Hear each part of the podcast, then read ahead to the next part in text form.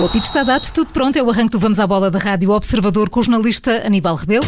Olá, Aníbal, bom dia. O que está em destaque esta quinta-feira? Bom dia, Maria João. Vamos falar da vitória do Benfica sobre o PSV, que coloca as águias mais perto dos milhões da Europa, com Jorge Jesus a falar de um jogo onde o Benfica esteve melhor na primeira parte, mas depois perdeu fogo na segunda. Vamos também olhar para o Sporting. Ruben Amorim já conta com todos os jogadores para a próxima jornada da Liga. E no Futebol Clube Porto, há um jogador que interessa à Roma, de José Mourinho.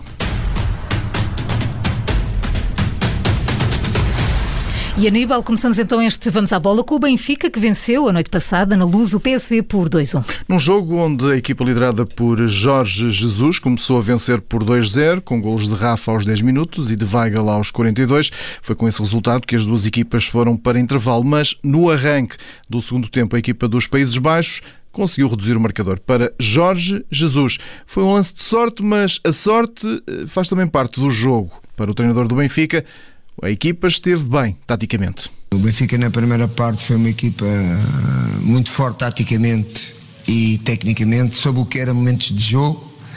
Um dos momentos de jogo foi defender bem e se bem. Foi assim que surpreendemos esta equipa do, do PSV. Uh, eh, sabíamos que estávamos a jogar com um adversário uh, que não era fácil de o parar ofensivamente Deixámos esta equipa fazer um controle de posse de bola dentro do meio campo deles. Não fomos tão pressionantes como normalmente fazemos, como estratégia. Uh, e portanto, esta equipa criou mais algum tempo de posse de bola, porque era uma posse de bola que para nós não nos, não, não nos tra trazia problemas nenhums. Uh, tanto que é assim que na primeira parte praticamente um, o PSV não teve uma chance de, de golo. Uh, a história do jogo, eh, quando está 2 a 0, o Benfica está perto de fazer o 3 a 0, que, que sofrer o 2 a 1. Uh, eh, não fizemos o 3 a 0 e acabámos por sofrer o 2 a 1 com todo o mérito da equipe, do jogador do, do PSV carregou a bola, foi para cima, teve sorte, mas também a sorte é para os, para os melhores. E portanto chegámos contra uma equipa que sabíamos uh, que era forte, como é o Benfica forte, são um, são um grande Benfica é que ganha os dois jogos, ganha hoje e agora vamos preparar-nos para ganhar o próximo jogo. Na segunda parte, Jesus teve de mexer na equipa no momento em que o PSV estava a dominar em campo e eh, Jorge Jesus, em vez de três, fez quatro substituições. Uma delas até nem estava para acontecer.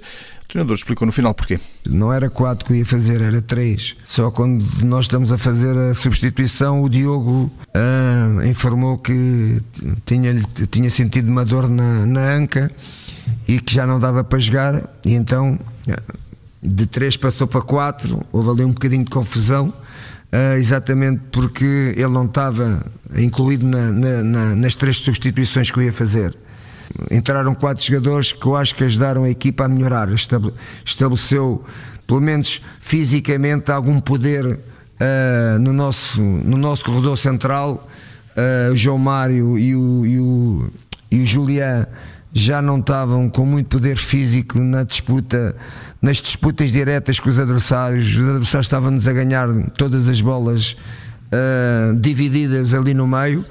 Uh, e com a entrada do Sul uh, aconteceu aquilo que eu esperava, que ele é um jogador muito forte fisicamente e começou a dar alguma segurança uh, à equipa nessas mesmas disputas de bolas divididas e também o Everton, não sendo muito forte depois no jogo ofensivo, foi um jogador que ajudou muito o Gri, porque o Gri estava com problemas com a entrada de dois jogadores na, na zona dele. Uh, porque um, o Pizzi ou o Rafa uh, já não iam para trás, só jogavam para a frente. Uh, e nós tivemos que fechar um bocadinho ali aquele corredor e, que o, e o Everton ajudou a fechar. Com este triunfo, o Benfica parte em vantagem para a segunda mão da eliminatória, que se realiza na próxima terça-feira em Eindhoven. Pelo meio, ainda tem o jogo da Liga Portuguesa com Gil Vicente em Marcelo, jogo marcado para o próximo sábado. E hoje há jogos da Liga Conferência. Começamos pelo Passos de Ferreira. Tem pela frente o Tottenham de Nuno Espírito Santo. É um jogo difícil para os castores de Jorge Simão, que não têm as mesmas armas que uh, os ingleses, mas o treinador do Passos pede que deixem a equipa sonhar com um bom resultado em casa gostava que os jogadores adversários sentissem dificuldade em jogar contra o Passos, sendo cordial na minha resposta e sendo comedido também nas minhas palavras, porque, porque eu tenho de o ser, não, é? não, não quero estar aqui a fazer o papel do, do espigadote ousado que, não, obviamente reconheço as diferenças, reconheço. agora, é como digo, dê-nos a possibilidade de nós podermos desfrutar e de podermos lutar. E não é só desfrutar do jogo, é de poder lutar pela eliminatória.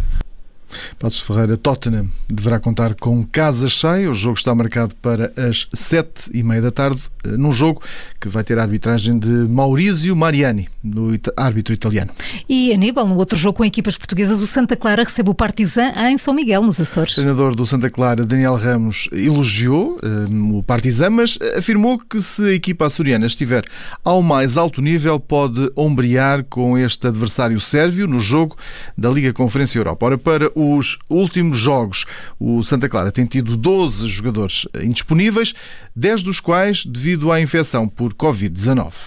Porque, para além de, de, das dificuldades, nós temos 14 à partida sem saber resultados, estamos à espera dos resultados dos testes. Nós temos 14 jogadores que jogámos recentemente, que temos um Partizan fresco porque conseguiu adiar o seu jogo, coisa que nós não conseguimos. São armas desiguais, claramente, mas nós vamos com as nossas, como tenho dito, e acredito muito no grupo de trabalho. Dificuldades acrescidas para o Santa Clara num jogo marcado para as nove e meia da noite. E no Sporting, boas notícias para Ruben Amorim para o encontro desta jornada frente à Bessade de Petit. O treinador leonino tem já todos os jogadores do plantel disponíveis. Nuno Mendes foi a novidade no treino de ontem. O lateral tem, já trabalhou integrado no, com o restante plantel.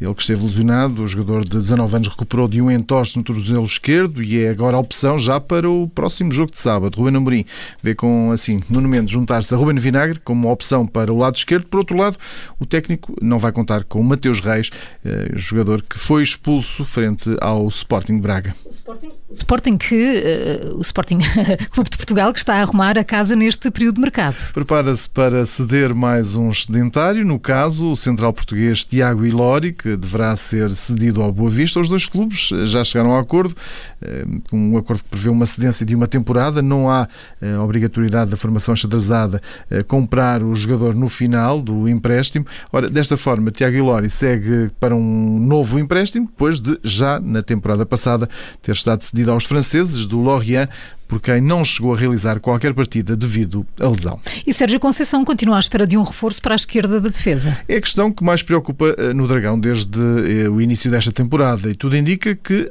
esse reforço está prestes a chegar. Já o dizemos desde o início uhum. da semana. Ora, Vendel ainda está na Alemanha, mas a mudança para Portugal parece estar cada vez mais próxima de ser uma realidade. As negociações eh, ontem realizaram-se entre o empresário do jogador e o Futebol Clube Porto e parecem estar perto de, de uma resolução. Ora, o lateral esquerdo eh, trabalhou eh, em eh, Leverkusen ontem, integrado na sessão de formação, da formação principal.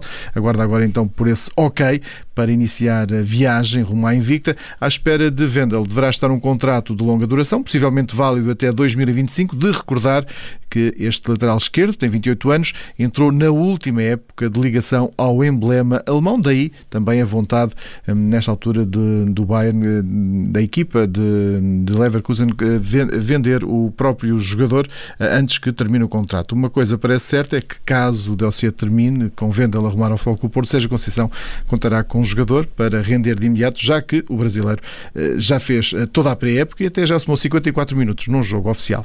E ainda no Futebol Clube do Porto, Porto há um jogador que pode estar de saída.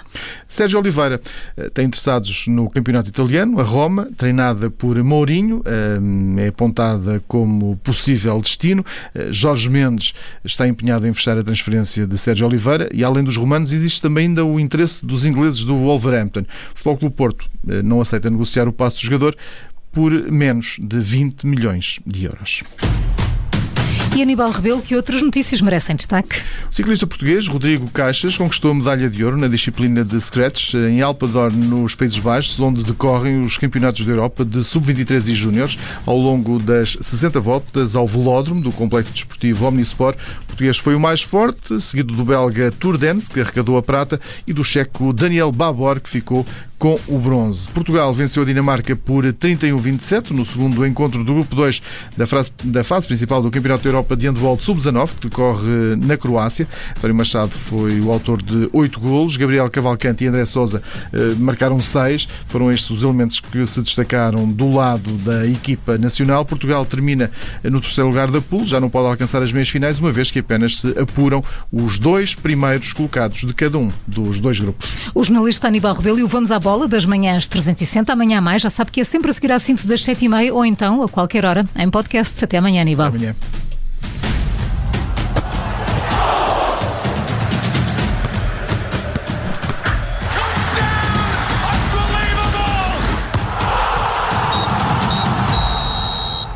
Rádio Obrigada por ter ouvido este podcast. Se gostou, pode subscrevê-lo, pode partilhá-lo e também pode ouvir a Rádio Observador online em 98.7 em Lisboa e em 98.4 no Porto.